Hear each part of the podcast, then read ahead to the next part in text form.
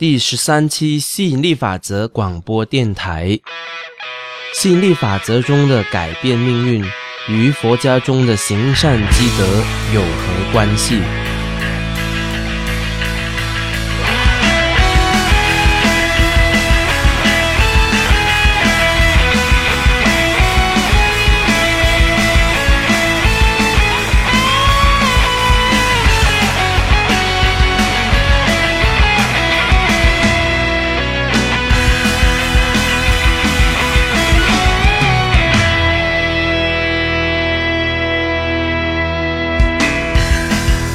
嗨，大家好，很高兴我们在第十三期的吸引力法则广播电台又跟大家见面了。在刚过去的五月二十五日的宇宙玩家班，有一位吸引力法则的学员贾信问到一个非常热门、非常好的一个问题，叫做吸引力法则中的改变命运与佛家中的行善积德两者之间到底有何关系？行善就一定会有好报吗？那为什么有些行善的人却不见得有好下场呢？这到底是怎么一回事呢？怎么样才说得通呢？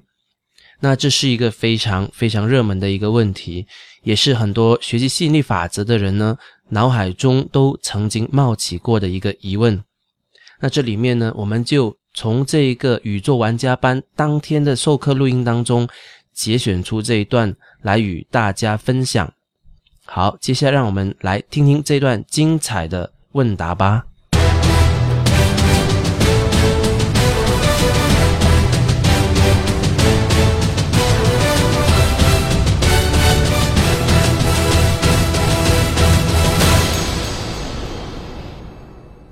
好，来假性上去，可以听到了。嗯，好的。呃，老师，我想问一下，就是，呃，我们知道吸引力法则可以改变命运。然后佛家也说行善积德也可以改造命运，嗯，我想问一下这两者有什么关系呢？是不是呃行善积德一种是一种不求回报的付出，然后只是让宇宙给我们安排最好的，呃，因为宇宙更了解什么才是我们需要的，所以说行善积德改造命运会不会是一种更有利的方法呢？嗯，请教老师这个问题。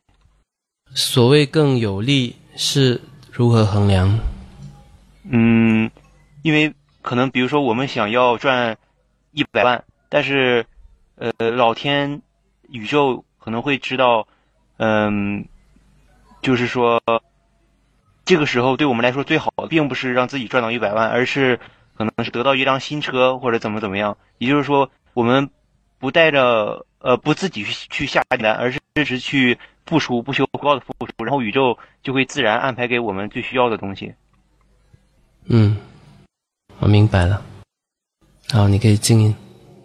嗯，这是一个蛮经常被人家提到的一个问题，就是我要吸引一些美好的东西，我是不是需要去行善积德？这个答案呢，它不是一个简单的事，也不是一个简单的不是。我给你们的答案呢？欢迎你们自己去验证，因为我验证出来的结果是这样子的。比如说，当你缺钱的时候，你尝试去捐钱，因为如果从行善积德的角度，你缺钱，然后你布施，你布施，你在行善积德，照理来说，你这样子做，你应该能够摆脱贫贫穷的困境才对。但是你会发现到说。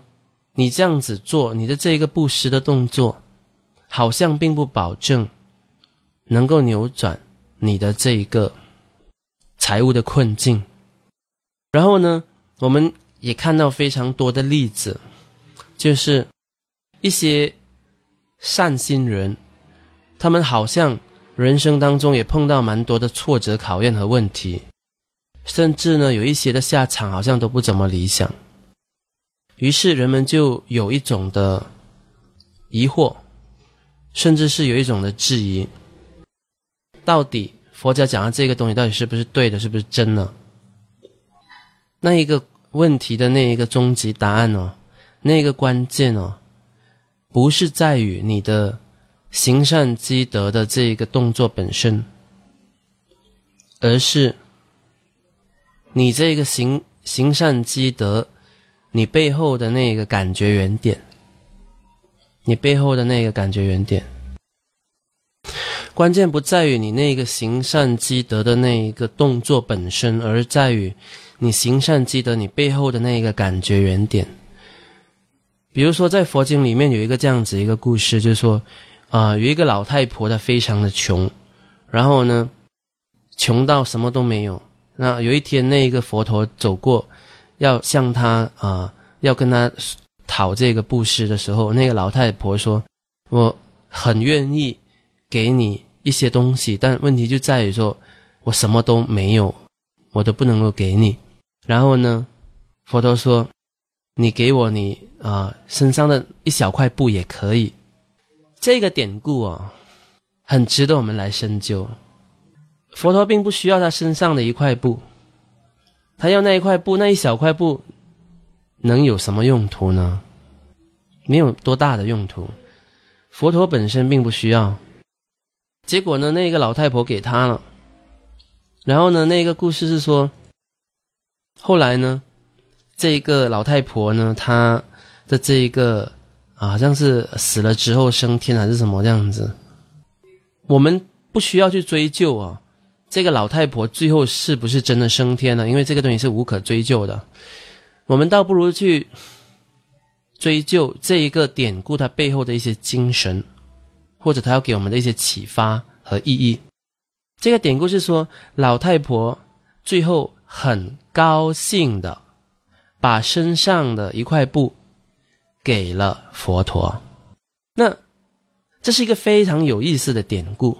人们的关注点是老太婆给的这个动作，给他给了一块布，给的这个动作。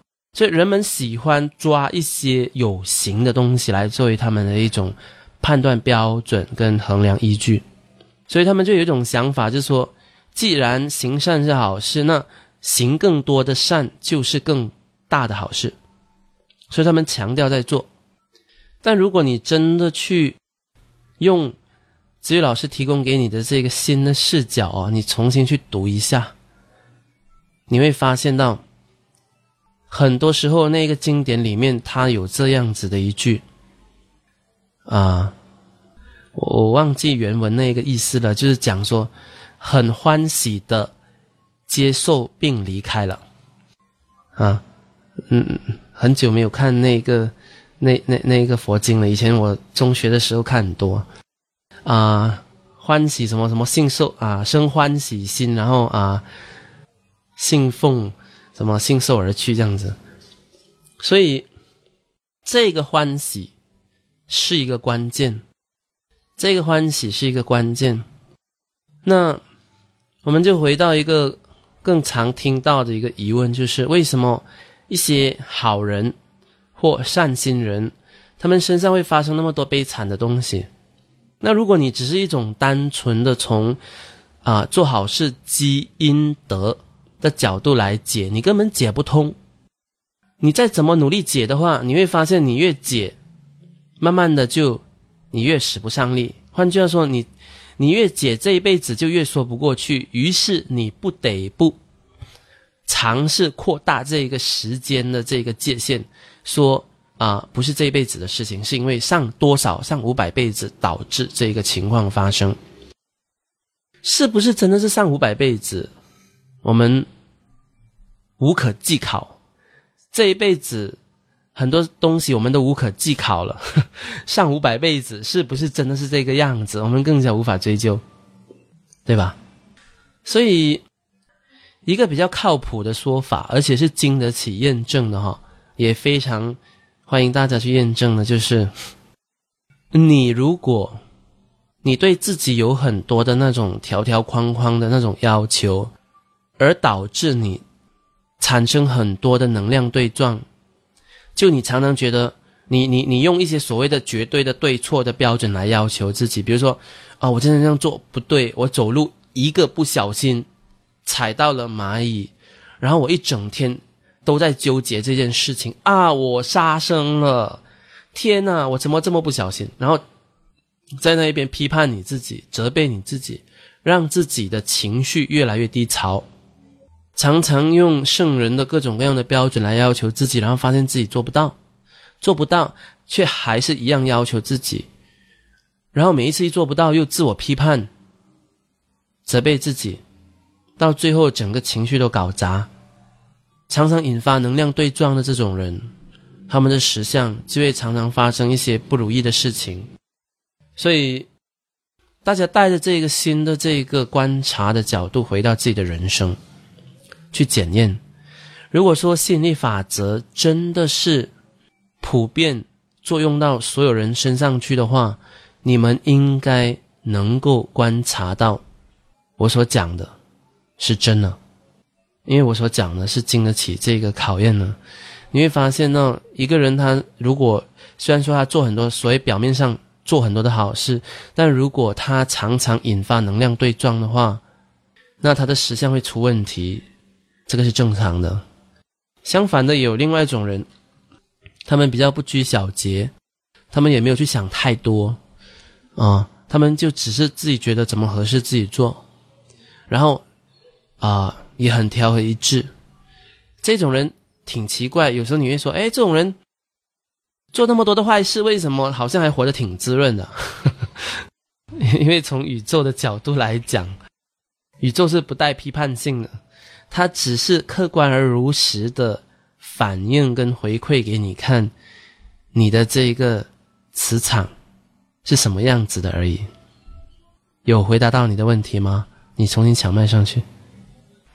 喂，嗯嗯，哎，呃，老师，我明白了。呃，谢谢老师。老师，我的理解就是，呃，实际上那个有创造力的是内心的情绪，而不是脑子里的念头。我不知道这样理解对吗？脑子里的念头会引发你的情绪，关键不在于你做一件的事情，那件事情叫做善事还是不是善事，关键在于说你有没有带着喜悦去做这一件善事。嗯，我明白了，我明白了。嗯，好的，谢谢老师。好，我们谢谢贾欣的问题来，然后我们进入下一个。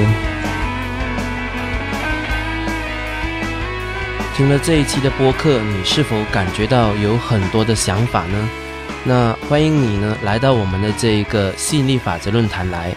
我们也在吸引力法则论坛里面准备了一个非常经典的录音给大家免费下载，那就是子宇老师谈二零一二之活在当下。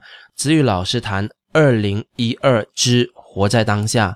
那这个音频呢，本来只对内开放给宇宙玩家班的学员，但因为要求下载的人实在太多，所以呢，我们这一次呢就破例开放给大家下载。